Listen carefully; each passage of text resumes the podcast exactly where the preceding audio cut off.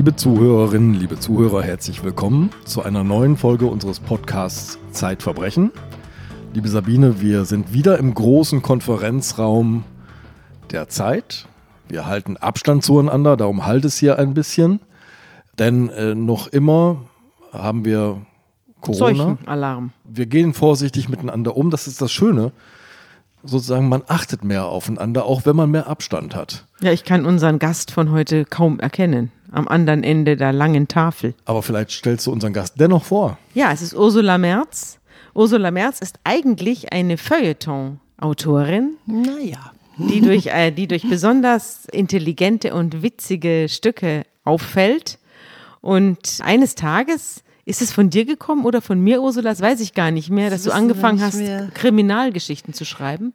Du für die Zeit, ja. Ich habe viele Jahre vorher für die Frankfurter Rundschau gearbeitet.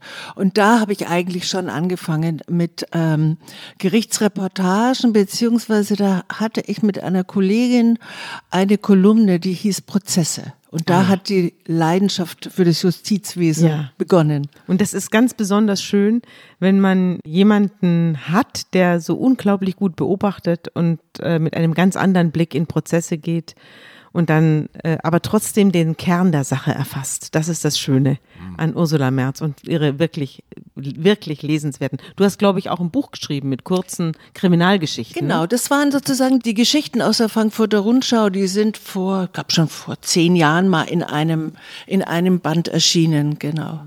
Also Fast schon kriminell hieß der. Ja, genau. Ich sitze hier zwischen zwei Frauen mit großer Leidenschaft fürs Verbrechen und ich würde diese Folge aber eröffnen mit dem Zitat eines Mannes. Ja, bitte. Heute zitiere ich Norbert Blüm. Die Rente ist sicher. Uh. Darum wird es gehen. Mhm. Ursula, du hast uns einen Fall mitgebracht, der einerseits auf besondere Art und Weise seltsam anrührt und doch ganz tief in unseren Alltag eindringt ja. und so wie, darin eindringt, wie wir als Menschen miteinander umgehen und wie wir uns wahrnehmen. Aber ich würde vorschlagen, wir beginnen diesen Fall so, wie du die Geschichte über ihn begonnen hast, die du für die Zeit geschrieben hast, nämlich mit einem etwas seltsamen Nachbarn. Wer ist dieser Nachbar? Ja, der Nachbar aus dem zweiten Obergeschoss ist eigentlich eine Nebenfigur der Geschichte. Wenn man sie sich mal als Roman vorstellen würde, ist er eine wichtige Nebenfigur.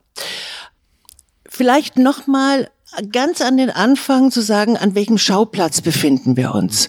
Wir sind in Berlin wir sind in einem Viertel, das gehört zum Prenzlauer Berg, erfüllt aber überhaupt nicht die Fantasien, die man mit dem Prenzlauer Berg verbindet. Also Latte Macchiato und Kinderwagen. Und Kulturschikaria und ausländische Investoren überhaupt nicht, sondern ist am nordöstlichen Rande des Prenzlauer Berges da, wo dieses ehemals zur DDR gehörende Viertel schon nach, Pan nach Pankow übergeht.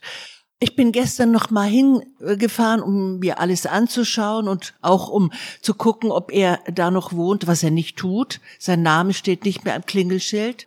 Es ist ein Viertel, ein kleinbürgerlich plebejisches Viertel ähm, mit dreistöckigen Häusern, die oft so nach dem Zweiten Weltkrieg ähm, gebaut wurden, kleine Wohnungen, sehr viel so ähm, Schlafzimmer, Wohnzimmer, Küche, Bad und viel so gemischtes Kleingewerbe. Also hier eine Kfz-Handlung, eine Spielhölle, die wird auch noch eine Rolle spielen. Also wirklich kein schickes Viertel. Dort in der Hosemannstraße wohnte im dritten Stockwerk, es gab, gibt noch Erdgeschoss, erstes OG, zweites OG, dieser Nachbar. Er ist in diesem Prozess, da habe ich ihn zum ersten Mal gesehen, als Zeuge aufgetreten, eigentlich als Haupt, einer der Hauptzeugen, ist ein, denkt man im ersten Moment, nun ja, sehr redseliger, bisschen nervöser Mensch. Er ist aber noch was anderes. Je länger man mit ihm spricht, ich habe ihn während des Prozesses einmal zu Hause besucht und das ist jemand, man kommt äh, nicht raus. Wenn man also einmal mit ihm geredet hat, dann äh, donnert, donnert er ein drei Stunden lang zu. Der hört nicht auf. Er hört nicht auf. Man könnte aber auch sagen, es ist jemand, mit einer ganz, ganz, ganz besonderen Sensibilität. Das fällt ja oft bei Menschen zusammen, die ein bisschen neurotisch sind, dass sie etwas sehen, ahnen, in diesem Fall riechen, was andere überhaupt nicht mitbekommen. Mhm.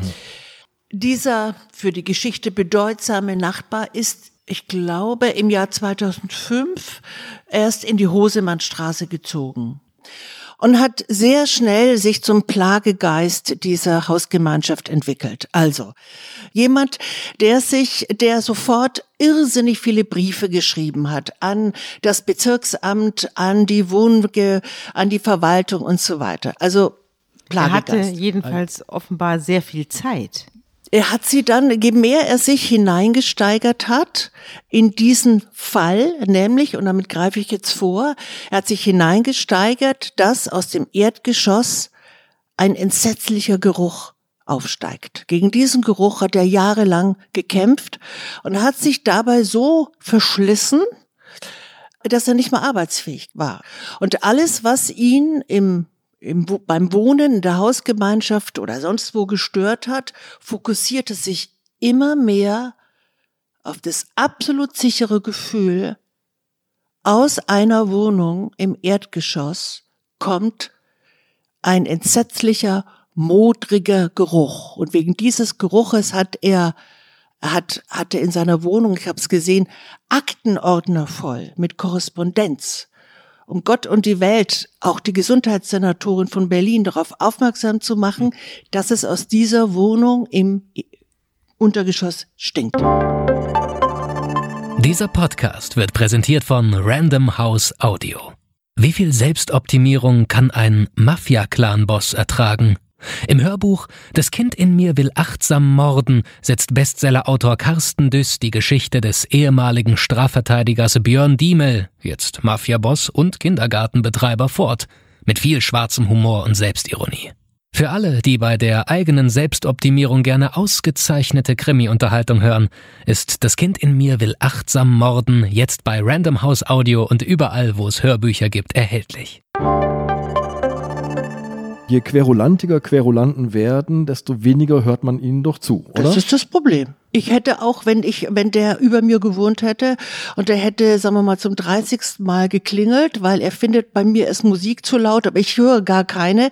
Also jeder denkt, Huch, Mann, mit dem in die Psychiatrie. Gut, jetzt sollten wir vom zweiten Obergeschoss runtergehen ins Erdgeschoss. Ja. Also wir sind in der Hosemannstraße, gucken jetzt vielleicht mal das Haus von, von vorne an. Ähm, das ist ein langer Riegel von gleichen Häusern, ja, also kein freistehendes Haus, sondern ein, ein Siedlungshaus. So sind sozusagen fünf Häuser, also dadurch zehn Erdgeschosswohnungen nebeneinander. Eine kleine Haustür, auch kleine äh, Fenster. Man sieht von außen, dass es auch kleine Räume sind. Ähm, Hosemannstraße, Erdgeschoss, linke Seite. Ähm, das sind zwei Fenster und dazwischen ein kleines Badezimmerfenster, das sieht man. In dieser Wohnung lebte jahrzehntelang Heinz N., ein ehemaliger pensionierter Ingenieur mit seiner Ehefrau. Sie war Hausfrau. Die beiden, das sind jetzt wichtige Fakten, finde ich, für diesen Fall, hatten keine Kinder mhm. und keine nahen Anverwandten. Entweder mehr oder sie hatten nie welche oder es gab nie nahe Kontakte. Also auch, sagen wir mal, keine entfernten Großneffen oder Nichten, die sich mal erkundigt haben. Die haben sehr zurückgezogen gelebt, aber sie waren irgendwie sichtbar, so mit 60, dann wurden sie 65, 70. Also sie waren durchaus sichtbar für die Nachbarn, aber sie haben sich nicht am, an Kaffeeklatsch beteiligt oder so, aber man kannte die beiden. Aber sie gehörten keinem Verein an, sie hatten keinen großen Freundeskreis. Ähm, er war manchmal so einmal im Monat im Kartenspielen äh, mit ehemaligen Arbeitskollegen mehr auch nicht, aber sie waren gelitten. Man kannte ihn als einen etwas geizigen Mann. Man hat mhm. im Prozess erfahren, dass seine Ehefrau sich mal eine neue Einbauküche äh, gewünscht hätte und er das nicht wollte. Sie hat es mal deiner Nachbarin gesagt, er ist so geizig, ich hätte gerne eine neue Küche, wollte er nicht. Sie haben auch keine großen Reisen gemacht. Er hat das Geld zusammengehalten und schön auf ein Sparkonto gelegt. So, jetzt haben wir vor dem Haus gestanden mhm. und haben auf diese Fenster geschaut. Ich glaube, jetzt wird es tatsächlich Zeit, die Tür zu dieser Wohnung aufzustoßen. Das gelingt dem Nachbarn. Wie gelingt es diesem seltsamen Querulanten nach all den langen Jahren der Quengelei? Also, er hat das Gefühl, mit dieser Wohnung im Erdgeschoss links stimmt was nicht, beziehungsweise mit dem Bewohner, mit dem durchaus realistischen Hintergrund, dass er den Mann schon lange, lange, lange nicht mehr gesehen hat. Alle, niemand hat ihn mehr gesehen. Niemand. Seit, seit wie vielen Jahren?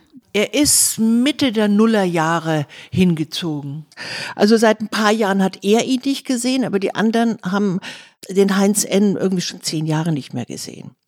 Es gab immer, es hieß immer, er ist weggezogen, hat die Wohnung behalten.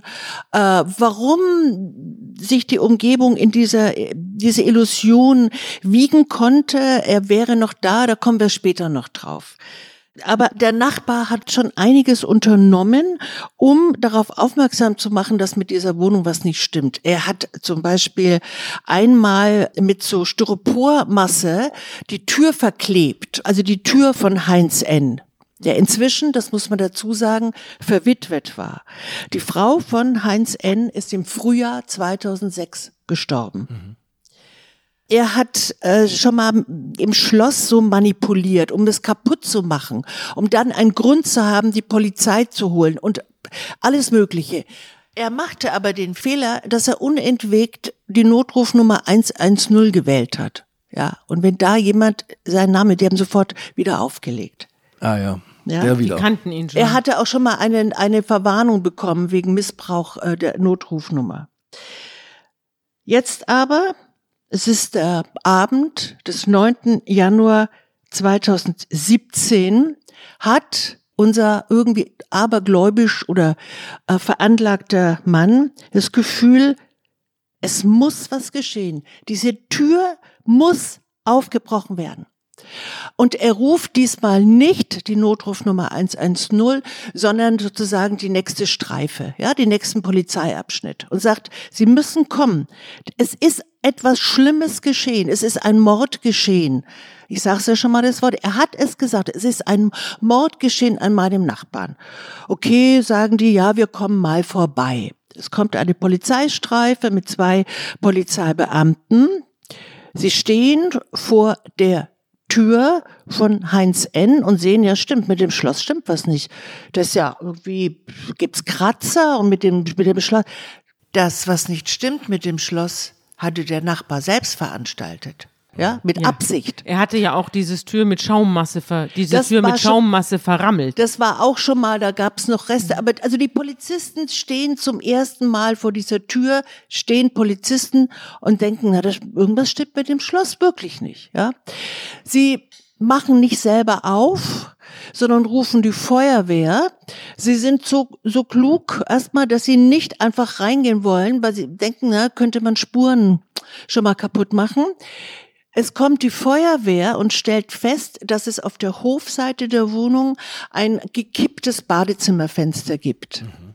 Die Feuerwehr schafft es von außen, das gekippte Fenster aufzuhebeln. Der erste Feuerwehrmann steigt in die Wohnung. Der zweite Feuerwehrmann steigt in die Wohnung. Sie gucken sich erstmal so ein bisschen um und ihnen fällt schon auf, dass die Wohnung sich in einem seltsamen, also im, im Prozess sagte der Feuerwehrmann als Zeuge, es sah aus wie in so einer seltsam aufgeräumten Puppenstube. Also unbelebt mhm. und zugleich aber auch irgendwie seltsam museal verstaubt. Mhm. Vor allem sah man im Badezimmer auf dem Armaturenbrett lag sehr viel Staub, machte der Feuerwehrmann die Toilette auf, da sah man, dass da ewig kein Wasser mehr war. Es gab keine feuchten Zahnbürsten, es gab keine Hinweise, dass da irgendjemand lebt.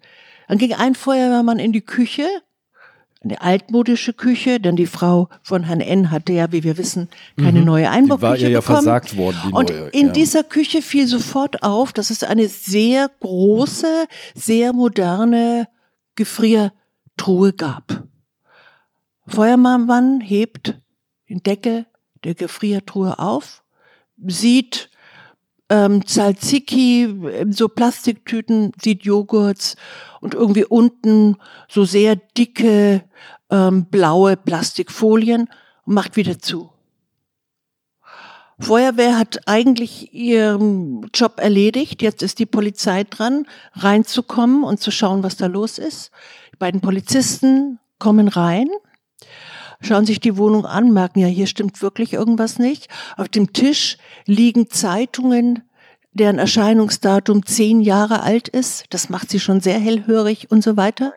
Und ein Polizist macht diese große Gefriertruhe auf, holt Sachen raus, die Tzatziki und die Joghurtbecher, nimmt eine große Plastiktüte, öffnet sie und hat vor sich nun wirklich etwas ganz Entsetzliches, ganz Schauerliches, nämlich den Rumpf eines Mannes, dessen Arme vorne mit Klebefolie auf der Brust verklebt sind.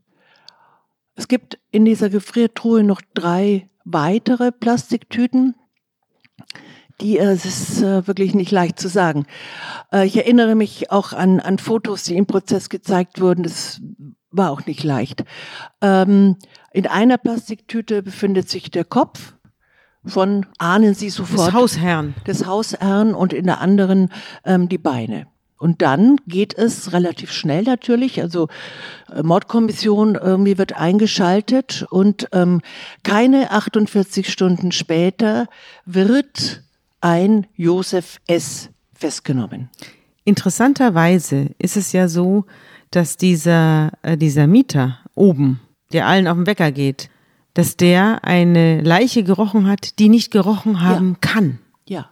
Weil in der Tiefkühltruhe. Ja, das ist, das ist sozusagen das, also ich meine, dieser Fall, das kann man sich jetzt schon vorstellen, hat, ist entsetzlich, unheimlich, vor allem, weil er sich sozusagen mitten in der Normalität abspielt, ja, um das schon mal vorwegzunehmen. Eine Mitten magische- Im, im normalen. Leben. Und trotzdem hat er so viele irgendwie Seitenaspekte, die wirklich gespenstisch sind und unheimlich. Und für mich, für alle der ungeheuerlichste, einer der ungeheuerlichsten Aspekte ist, dass dieser Nachbar, äh, der allen auf den Wecker geht und so kaputte Nerven hatte, dass er nicht mehr arbeiten konnte, etwas gerochen hat, nämlich den entsetzlichen Verwesungsgeruch, den es nicht gegeben haben kann, weil das Opfer tiefgefroren war, um es mal salopp zu sagen. Und das haben Sachverständige ja auch in der Hauptverhandlung festgestellt. Ja, natürlich. Dass es nicht gerochen haben kann. Kann. Das gibt dem Ganzen eine gewisse metaphysische Dimension. Ja, haben wir ja öfter hier im Podcast. Ja.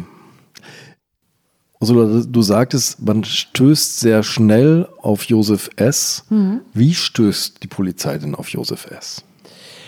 Ja, also sozusagen die allerersten Ermittlungsschritte bestehen natürlich darin, zur Bank zu gehen, von Heinz N. sich zu erkundigen, ja, hat er ein Bankkonto, äh, ist er überhaupt noch beim Finanzamt gemeldet, ist er bei der Rentenkasse noch gemeldet und sie stellen schon nach, am nächsten Morgen fest, dass er ein Konto hat, der in vier Teile zersägte Mann, er wurde zersägt, äh, und dass es auf diesem Konto bis einen Tag vorher Bewegungen gab.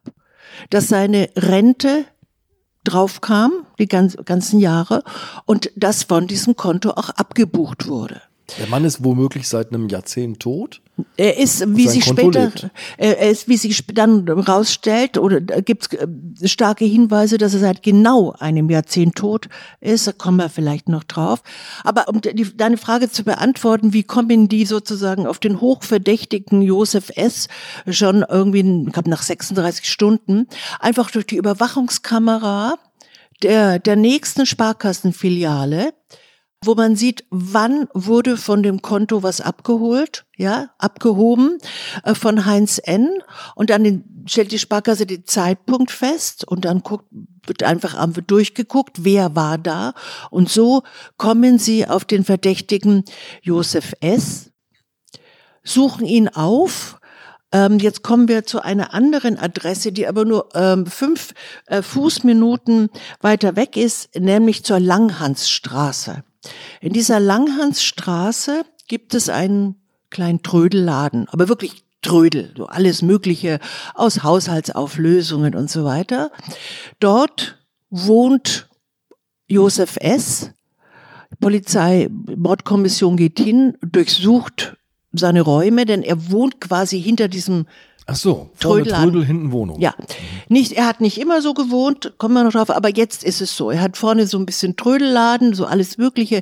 Das ist so in einem Gewerbehof, ja, das in so einem, da ist ein Getränkehandel und eine Kfz-Firma und alles Mögliche. Und da hat er so einen Trödelladen ähm, und dahinter in den in den Räumen wohnt er, so ein bisschen improvisiert. Und äh, die Durchsuchung bei ihm fördert praktisch äh, nach einer Viertelstunde alles existenzielle bürokratische äh, Material von Heinz N. zutage. Also sein Personalausweis, den Personalausweis des ermordeten Heinz N., alle seine Bankauszüge, alles von der Rentenversicherung und noch etwas anderes mehr. Mhm. Jetzt muss man vielleicht zum Thema ermordete Heinz N. sagen, dass er mit einem Kopfschuss Ja. ermordet worden ist. Also er war nicht tot und wurde zersägt. Das hätte es ja auch geben können, diese Variante, dass er irgendwie tot umgefallen wurde und von einem äh, Parasiten sozusagen gefunden und der, hat- der sich dann seine Identität bemächtigt hat, sondern er wurde getötet. Das, hat die, das hat die Rechtsmedizin festgestellt, mit Kopfschuss. Das, die Rechtsmedizin hat äh, festgestellt, dass er mit einem Steckschuss getötet wurde. Dieser Steckschuss ging sozusagen seitlich hinten in den Kopf und man konnte auch feststellen, aus einem gewissen Abstand, also ich halte jetzt gerade meine Hand, ich würde mal sagen, ist ein halber Meter oder, oder sowas, ja.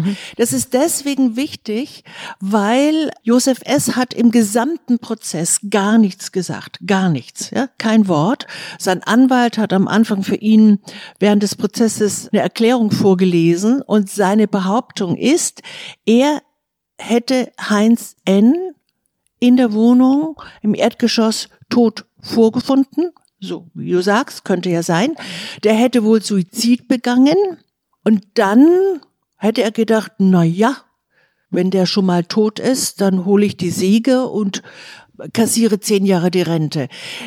Das ist natürlich, ähm, das Gegenteil ist äh, sozusagen nicht beweisbar mehr gewesen, aber es ist absolut unwahrscheinlich, dass sich jemand, äh, wenn er sich umbringt und in den Kopf schießt, das erstens von schräg hinten macht und zweitens mit mit fast ausgestrecktem Arm. Äh, man sah auch keine Waffe, ja, davon abgesehen. Ja. Deswegen ist eigentlich äh, zwingend auszugehen, dass Josef S. den Heinz N. erst erschossen hat, das auch alles lange, lange geplant hat, kommen wir noch drauf, und ihn dann zerteilt hat. Und die Waffe war weg. Die Waffe war weg.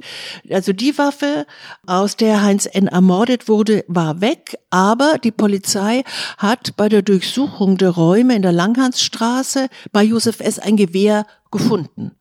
Ne? Er hatte keinen Waffenschein, also hat illegaler Waffenbesitz. Das ist aber bei der Menge, die ihm in der Anklageschrift vorgeworfen wurde, das geringste noch gewesen.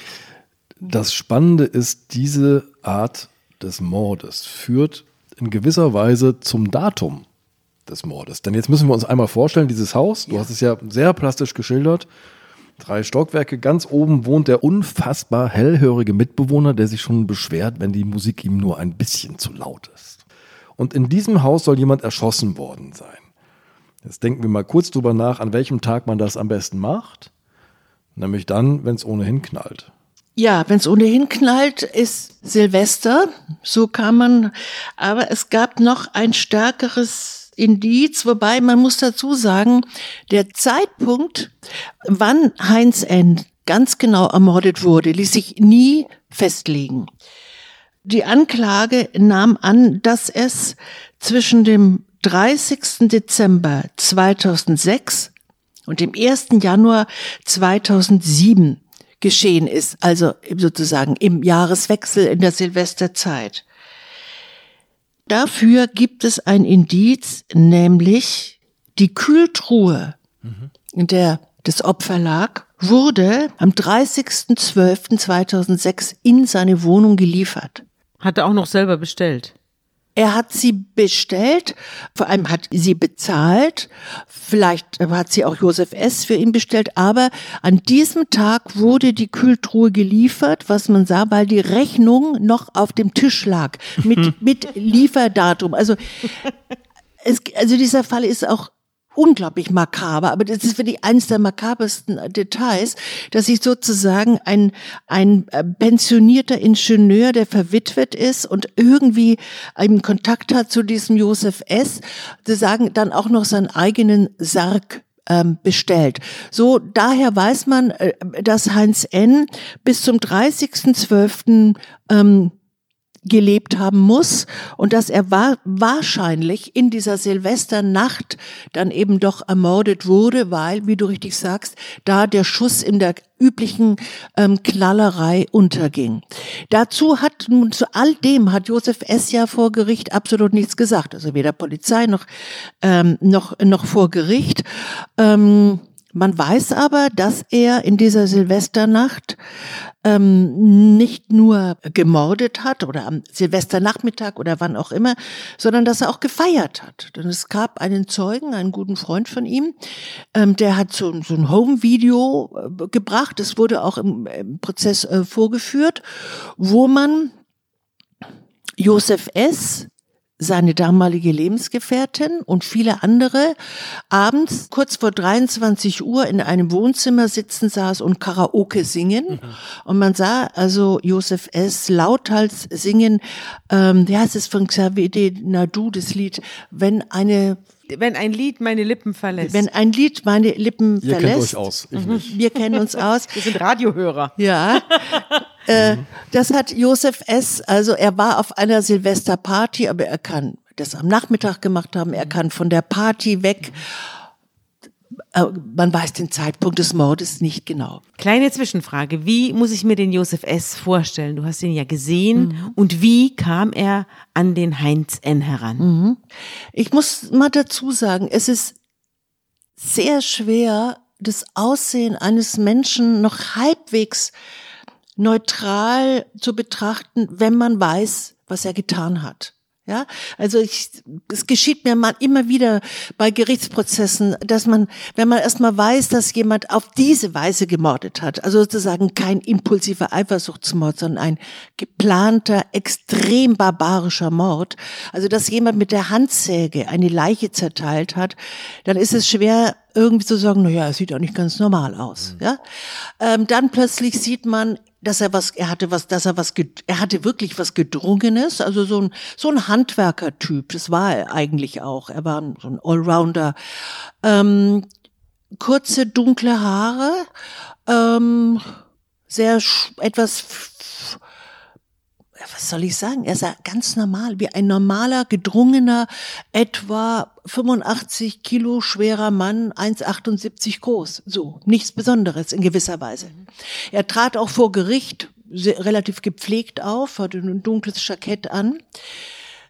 Er war gebürtiger, er ist es immer noch, er ist ja, ist ja in Haft, ähm, gebürtiger Pole und war als junger Mann mit seiner Mutter, mit seiner polnischen Mutter in die DDR gekommen und sie haben sich da in, in Pankow, Prenzlauer Berg niedergelassen.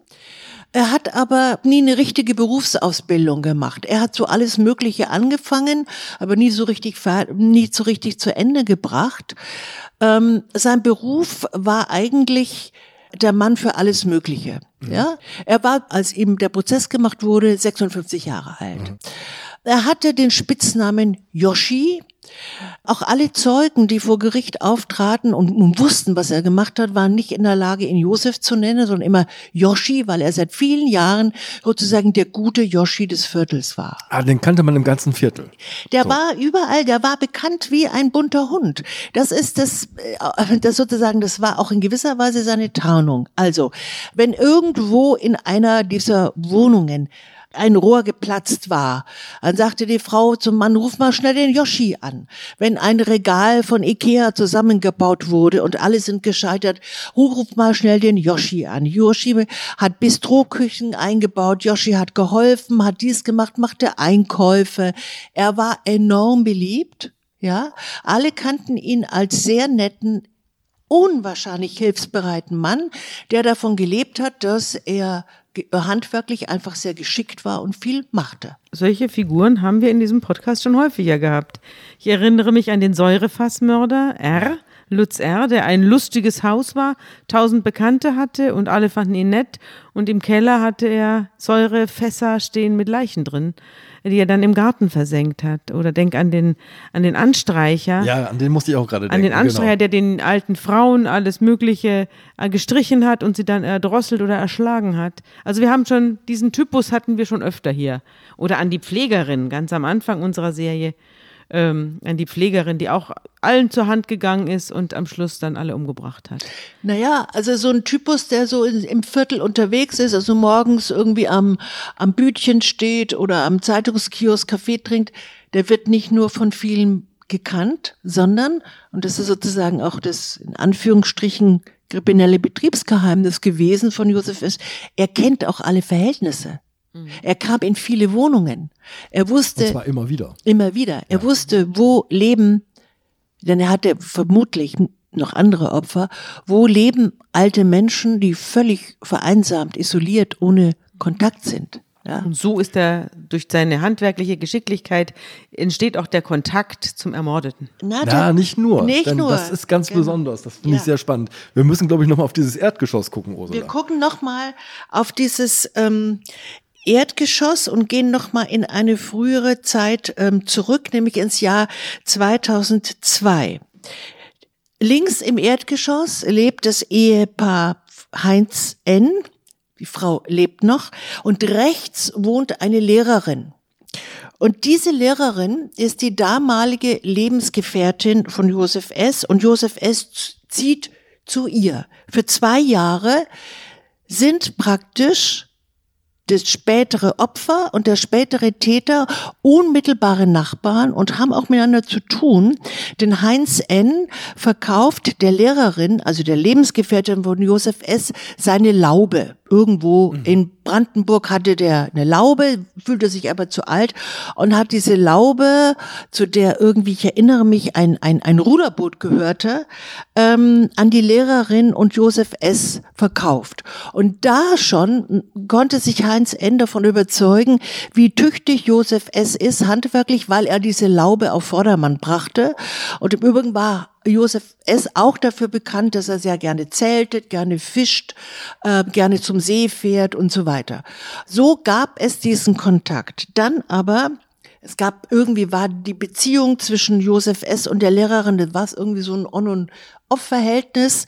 2004 ist Josef S. ausgezogen aus der Hosemannstraße in die Langhansstraße, in die Hinterräume seines mhm. Trödels. Im Frühjahr 2006 stirbt die Frau von Heinz N., der ist da 78 Jahre alt. Er ist jetzt sehr isoliert. Er hat, wie gesagt, keine Kinder, keine nahen Verwandten, keinen Freundeskreis. Und äh, wie sonst auch kommt, wie sonst auch oft radelt ähm, Josef S. durch die Straßen des Viertels, sieht ihn, wie er am Fenster lehnt, spricht ihn an. Sie kennen sich ja von vor ein paar Jahren. Ähm, sie kommen immer wieder ins Gespräch. Ähm, Heinz N. lädt den Josef S. auch zu sich einmal zum Kaffee trinken. Das alles konnte man, wurde, konnte man später rekonstruieren. Was man rekonstruieren aber sehr schwer verstehen kann, wie dieser Heinz N., der ja sehr sparsam war, bisschen geizig, ein bisschen misstrauisch, dem Josef S. so vieles anvertrauen konnte, nämlich auch die PIN-Nummer seiner EC-Karte. Vor dem Mord ging der Josef S. schon für ihn nicht nur einkaufen, sondern auch zur Bank, Bankgeschäfte erledigen. Immer Geld holen. Also es muss sich zwischen den beiden ein Vertrauensverhältnis aufgebaut haben, äh, von dem aus man nur rückschließen kann, wie es in Heinz N., in diesem verwitweten Ingenieur aussah. Also wie einsam, wie in was für einem sozialen Vakuum er gelebt hat, dass er einem Allround-Handwerker, der mal äh, sein Nachbar war, alles anvertraut und eben irgendwann im November auch seinem Ratschlag nachgibt, sich doch eine Gefriertruhe anzuschaffen, weil er dann viel besser wirtschaften könnte. Das es ist sehr rätselhaft. Ähm, warum Heinz Endes machte. Aber so war es. Aber es gibt ja noch eine andere Seite sozusagen dieser Beziehung. Denn es ist völlig unauffällig, wenn sich Yoshi jetzt im Viertel bewegt, genau. sozusagen. Ne? Ja. Also wenn er in Wohnungen rein und raus geht, ja. der tapeziert. Hat er immer gemacht. Der, ne, ja. so. Also wer durch dieses Viertel ging, sah an irgendeinem Haus das Fahrrad von Yoshi lehnen. Und deshalb, und jetzt kommen wir auf das absolute Mysterium, dass das Opfer Heinz N. nicht weniger als zehn Jahre in der Gefriertruhe lag, ohne dass ihn jemand vermisste. Und da gibt es viele alte Menschen, Entschuldigung, aber das ist, äh, es ging jedem in diesem Prozess wahnsinnig nahe, weil man plötzlich wusste, naja, Heinz N. ist nicht der Einzige. Ja, zehn nicht Jahre der einzige, lang. Nicht das einzige Opfer von Yoshi und nicht das einzige Opfer jetzt generell. Wie oft es solche Verhältnisse gibt. Absolut. Dass ja. irgendwo einer verschwindet. Dass wir haben ja hier auch einen Schwerpunkt in dem Podcast über nicht entdeckte Tötungsdelikte. Mhm. Da ist ja das verschwundene Opfer, ja. das, dessen Verschwinden niemandem auffällt, ist ja ein Paradebeispiel. Und das so sind natürlich alte Menschen, die im Grunde schon längst unter dem ähm, Radar, Radar, nicht nur sozusagen der ihrer sozialen Umgebung, sondern auch unter dem Radar der staatlichen Institutionen, ja, und anderer, äh, auch der Sparkasse oder des Hausarztes, was auch immer es gibt, unter dem Radar fliegen und verschwunden sind.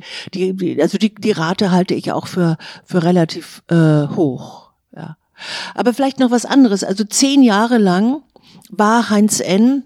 weg ja, auch die Nachbarn. Aber man muss schon sagen, es, Josef S. Äh, hat auch einiges getan, um sozusagen diesen toten Hans N. weiterleben zu lassen. Er hat zum Beispiel in der Wohnung eine Zeitschaltuhr. Er hat ja den Schlüssel, ja klar. Er hat eine Zeitschaltuhr angebaut, mit der das Licht in den Räumen von Heinz N. abends anging und nach ein paar Stunden aus. Er ist ab und zu in die Wohnung und hat den Rollladen hochgezogen und wieder runtergezogen. Er hat seine Mailadresse weiterleben lassen. Er hat Mails geschrieben. Er hat mhm. zum Beispiel auch den ehemaligen Arbeitskollegen von Heinz N. geschrieben, ach Leute, ich habe keine Lust mehr auf Kartenspielen, ich komme nicht mehr. Er hat die Steuererklärung für Heinz N. gemacht. Auch wie Lutz R. Er hat immer seine ja ja, Briefe er hat, geschrieben. Er hat immer, er hat sozusagen immer, hat seine, seine Unterschrift natürlich alle gefälscht. Bei der Durchsuchung in der Langhansstraße hinter dem Trödelladen fand man auch ganz viele Schriftproben, die, die Josef S. gemacht hatte. Also er tat schon einiges, um den Toten zehn Jahre lang am Leben zu erhalten. Und und seine sein, Rente zu kassieren. Und seine Rente zu das, kassieren. Das, das, das, das ist der Punkt. Ja. Und man fand noch was anderes in den, in den Hinterräumen des Trödelladens. Man fand noch einen zweiten Hinweis auf ein zweites Opfer. Ja, äh, jetzt wird's nicht weniger makaber. Ähm, sozusagen die Bankutensilien und ähm, der Personalausweis von Heinz N. hatte Gesellschaft mit einem anderen Personalausweis, nämlich einer Frau namens Irma K. Irma K. wurde ab dem Jahr 2000 nicht mehr gesehen. Also sechs Jahre vorher schon. Vorher schon, ja. Die wohnte in der Naugarder Straße. Die Naugarder Straße ist äh, von der Hosemannstraße äh, fünf Minuten entfernt und von der Langhansstraße zehn Minuten. Also alles. Also auch im Viertel. Alles auch im Viertel. Mhm. Also Irma K. Ähm, lebte auch vollkommen isoliert. Es hat, die war aber, die hat mit fast niemandem gesprochen. Sie soll eine sehr komische, skurrile Person gewesen sein, die immer so mit hochgezogenen Schultern nur durch die Straßen ging. Die wohnte auch im Erdgeschoss in der Naugarder Straße 49. Ähm, so, noch etwas ist jetzt wichtig. Über dieser Irma K. hat unser Josef S., der Mörder, vor Zeiten einmal mit seiner Mutter gelebt. Das heißt, er kannte die Verhältnisse von Irma K. Das ist eigentlich der gleiche Fall. Er wusste, da ist ein vollkommen isolierter Mensch, um den sich niemand mehr kümmert, bei dem niemand anruft. Und Irma K. ist seit 2000 verschwunden. Und sie lebte im Erdgeschoss. Sie lebte im Erdgeschoss. Auch das, glaube ich, kann wichtig sein, denn da geht man am schnellsten unerkannt raus und rein. Ja, genau. Man muss nicht die Treppe hoch, man ja. begegnet niemandem, sondern man kann reinhuschen ja. zu einer irgendeiner unbekannten Zeit, wenn keiner auf der Straße ist und wieder raus. Genau. Jetzt war es so, im Jahr 2002 hat der Vermieter die Wohnung von Irma K. zwangsgeräumt. Ja, wenn jemand lange nicht da war und sozusagen das Gericht sagt, ja, Zwangsräumung. Es gab keinerlei Ermittlungen, wo die Bewohnerin, die man seit zwei Jahren nicht gesehen hat, eigentlich ist. So. Aber die Miete wurde weiter überwiesen. Die Miete war weiter überwiesen worden, genau. Aber sie war weg. Ja? Und trotzdem hat sich niemand drum Nein, gekümmert. Nein, es hat sich niemand gekümmert. Also, mal vorzugreifen, die Polizei fand den Personalausweis von Irma K. Dann ging sie dem Konto dieser Irma K. nach und stellte fest, die kriegt ja seit 17 Jahren Rente. Wo geht denn diese Rente hin? Diese Rente ging, jetzt wird es ein bisschen kompliziert, auf das Konto des anderen Opfers Heinz N. Und das alles hat Josef S. mutmaßlich alles veranlasst. Also der hat erst dass die Rente seines einen Opfers auf das Konto des ja. anderen Opfers, auf das er Zugriff hatte, ja. überwiesen und hat von dort alles genau. Abge abgebucht. Der hat extrem effizient gearbeitet. Richtig effizient, als sei das sozusagen, als sei er das Büro von zwei alten, entweder ermordeten oder verschwundenen Menschen. Er machte noch etwas, äh, äh, er hat die Post von beiden, von Irma K. und Heinz N. per Nachsendeantrag in einen Briefkasten schicken lassen in der Langhansstraße. Also nicht in seinen Briefkasten, im Trödel, sondern da gab es noch so andere Briefkästen. Da hat er einen, da hat er, da standen beide Namen. Über viele Jahre standen die Namen von Heinz N. und Irma K. untereinander. Und ihre Post kam dort hin sozusagen von neben der Haustür, neben der Tür des Trödelladens. Ja, Sehr effizient gearbeitet, ja. richtig durchgeplant.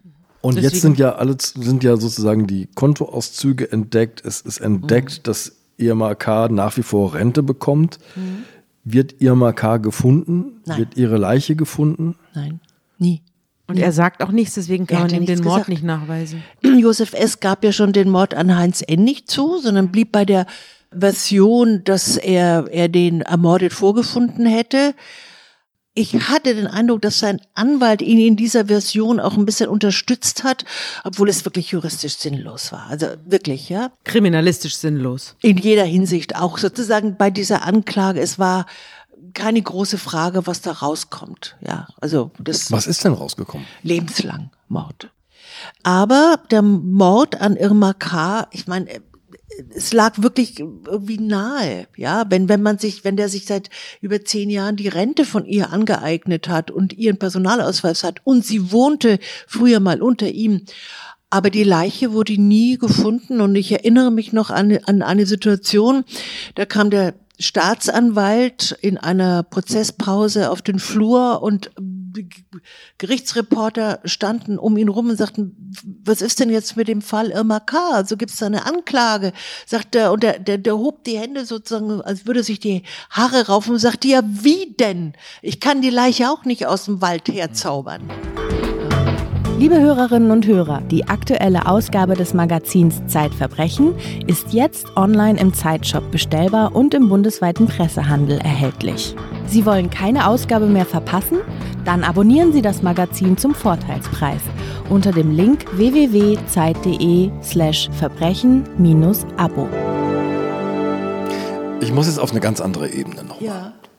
Als meine Söhne 18 wurden, stand sofort das Finanzamt da und hat gesagt, Moment, was machen die jetzt?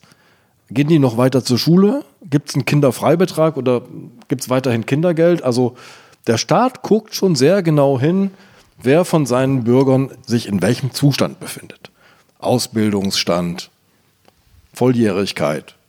Guckt die Rentenversicherung nicht hin, ob ihre Bezieher noch, noch leben. leben? Und ob da inzwischen schon die Erben mitknabbern? Das kann man mit, mit einem Wort beantworten. Nein, sie guckt nicht hin. Sie hatte bis vor, ich glaube, fünf, sechs Jahre hat sie noch hingeguckt. Es gab, mussten, glaube, Rentenbezieher, von denen es in, in Deutschland 25 Millionen gibt, ähm, mussten, ich glaube, ab dem 70. Lebensjahr einen, äh, einen regelmäßigen sogenannten Lebendnachweis erbringen. Kein schönes Wort, aber man kann sich vorstellen, dass es sinnvoll ist. Also sie mussten vorstellig werden oder sie mussten ein Attest von ihrem Hausarzt bringen, aber es gab sozusagen irgendeinen Kontrollinstanz. Irgendeine Kontrolle, was natürlich ein gewaltiger bürokratischer Aufwand ist, äh, sagen wir mal bei 25 Millionen, die sind nicht noch nicht alle 70, aber sagen wir mal 15 Millionen jedes Jahr sozusagen überprüfen, ob sie noch leben. Und dieser bürokratische Aufwand wurde eingestellt und eingespart. Und offensichtlich ist es, ich kann mir keinen anderen Reim auf, darauf machen, ist es ähm, der Rentenversicherung leichter zu sagen, ja, es wird irgendwie sinnlos. Es wird schon Renten geben, die an Verstorbene gezahlt werden. Aber das ist noch weniger Verlust als der andere Aufwand. Ich kann es mir nicht anders erklären. Aber ich meine, man muss sich auch mal sagen, ein, ein alter Mensch, der sozusagen ganz alleine lebt, ja, also ohne Kontakte. Das davon, das ist, das ist ja die Voraussetzung. Keine Kinder, keine engen Freunde, niemand, der jeden Sonntag anruft und fragt, na, Hanni, wie geht's dir denn? Ja, nach vier ähm, Sonntagen, wo Hanni nicht antwortet, würde was geschehen. Also jemand ohne Kontakt, ein alter Mensch.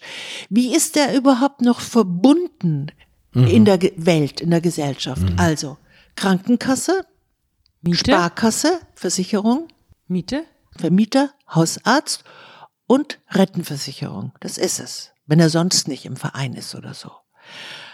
Wenn es zwischen all diesen Instanzen keinerlei, sagen wir, Melde- oder Alarmsystem gibt, dann rutscht er unten durch. Ja. Also, dass ein alter Mensch zehn Jahre nicht bei seinem Hausarzt ist, also das heißt folglich, überhaupt keine Kosten bei seiner Krankenversicherung, ist vollkommen unwahrscheinlich, ja. Aber auch die Krankenversicherung hat keine Kontrolle, ob da jemand zwischen dem, dem 80. und 90. Lebensjahr nie mehr da war. Ja? Aber auch das scheint ein Altersphänomen zu sein. Mein Zahnarzt ruft mich einmal im Jahr an und sagt, hey, Kontrolle noch nicht Stimmt. gemacht. Aber wenn man keine Zähne mehr hat, ruft der Zahnarzt auch nicht mehr an. Hm. Weil wer wahrscheinlich weiß, dass du regelmäßig zur Prophylaxe kommst, erinnert er dich daran, mhm. aber dazu muss es erst Nein, ich wollte auf was anderes ja. hinaus. Das hast, das beschreibst du nämlich sehr klar und das ist für mich das Traurigste an diesem Fall, ehrlich gesagt, nämlich das Unsichtbarwerden ja. der alten Menschen. Ja. D hm. Ich muss gleich mal dazu sagen, während dieses Prozesses und, und danach wurde natürlich zwischen, es war übrigens ein Prozess mit gewaltigem Publikumsandrang, ne? also ein sogenannter Sensationsprozess schon Im mal. Berliner so Kriminalgericht. Ja, in Berliner in Moabit mhm. natürlich, weil er so, so aufsehenerregend mhm. war, so schrecklich war. Waren sehr, sehr viele Menschen, auch, auch viele alte Leute, auch, auch viele aus dem Viertel, die einfach alle nur da waren und noch einmal einen Blick auf ihren lieben, lieben, freundlichen Yoshi werfen wollten, um irgendwie zu verstehen, dass das der gleiche Mensch ist und sie haben es nicht verstanden. Und natürlich wurde da viel drüber geredet, ja, im Alter und die Alte einsam und so. Man überlegt, ich überlegte dann selber, würde es mir auffallen, ich wohne auch in Berlin in einem, einem Haus mit vielen Mietparteien, ähm, auch mit äh, alten Berlinern, wenn da jemand drei Monate nicht mehr vor der Tür ist, weil man auch bei alten Menschen denkt, ja, die sind halt immer zu Hause. Aber etwas anderes, wenn ihr in der Kassenschlange steht, irgendwo, ja, zwischen 20 Menschen. Ja? Und vor euch, hinter euch steht ein alter Mensch, vielleicht ein bisschen gebückt, ein bisschen fahl, ein bisschen so also unvital, vielleicht auch so ein bisschen grau, dunkel gekleidet. Wenn man euch am nächsten Tag sagt, war das der? Kannst du ihn erkennen? Ich bin mir nicht sicher, ob ihr das könnt oder dass ich euch das unterstellen will. Aber wenn man euch fragt, kannst du dich an diesen 35-Jährigen erinnern, der den gelben Schlips anhatte und die tollen kurzen Haare und diese äh, silbernen Ohrstöpseln, wisst ihr ja natürlich, ja. an den kann ich mich erinnern. Ja. ja. Das meine ich mit, es gibt der Blick des, der Gesellschaft, geht nicht nur der diese Gesellschaft, Menschen hinweg. Also, er geht darüber irgendwie, er geht darüber hinweg. Ganz, ganz unbewusst, ja. Es gibt noch einen irrwitzigen Dreh an dieser Geschichte. Ich ahne, was du meinst. Es gibt nämlich ein Kündigungsschreiben. Ja. Erzähl. Ja. Wir kommen vielleicht doch noch mal zu unserem magischen oder magisch begabten Nachbarn. Er hat ja, wie gesagt, ähm, Nervensäge. die Nervensäge aus der Hosemannstraße. Die Nervensäge aus der Hosemannstraße hat am 9. Januar 2017 das letzte unternommen, um die Polizei vor die Tür des Heinz N. im Erdgeschoss ähm, zu bringen. Er hatte das sichere Gefühl, er hat nur noch ein paar Tage Zeit. Und auch mit diesem Gefühl hatte er recht, denn Josef S., der Mörder und Angeklagte, hatte tatsächlich diese Wohnung im November zuvor gekündigt, weil ihm irgendwie der Boden zu heiß wurde. Und am 1. Februar 2017 hätte er die Wohnung, die gekündigte Wohnung geräumt. Mitsamt der Kühltruhe. Man fand im Schlafzimmer der Wohnung von Heinz N. große, sehr große Reisetaschen, von denen man annahm, von denen die Polizei annahm, dass Josef S. darin die eingewickelten Leichenteile abtransportieren wollte und dann der hätte es nie mehr eine Spur von Heinz N. gegeben. Es wäre nie ein Mord aufgeklärt worden und man hätte nie gemerkt, nie, dass es irgendeine Beziehung zu der seit vielen Jahren verschwundenen Irma K. gab. Eine allerletzte Bemerkung. Ich habe ähm, nach dem Prozess bin ich nochmal in die Hosemannstraße und habe bei dem Nachbarn geklingelt. Einfach, ich wollte wissen, wie es ihm geht, wie er jetzt. Er riecht immer noch etwas Schreckliches im Hausflur, aber er sagt, das ist jetzt ein anderer Geruch. Es ist nicht mehr der Geruch, der modrige Geruch von damals aus dem Erdgeschoss, aber irgendwas ganz Schreckliches stinkt hier immer noch. Ja. Ich, Wahrscheinlich nicht, eine andere Tat, die nicht entdeckt oder worden ist. Ich habe es nicht gerochen, aber ja. ja. Vorher hat ja auch niemand gerochen außer ihm, aber es kann durchaus sein, dass er noch andere Dinge riecht, denn nicht entdeckte Tötungsdelikte gibt es ja relativ häufig. Ursula, vielen lieben Dank für deinen Weg durch dieses Viertel. Ich habe das leibhaftig vor Augen stehen, so lebendig wie du das berichtest von dieser entsetzlichen Tat. Es ist ein seltsamer paradoxer Widerspruch. Ja. Habe ich das selten erlebt. Danke, dass du da warst. Danke für die Einladung. Ja, schön, dass du da warst. Bis Na. bald.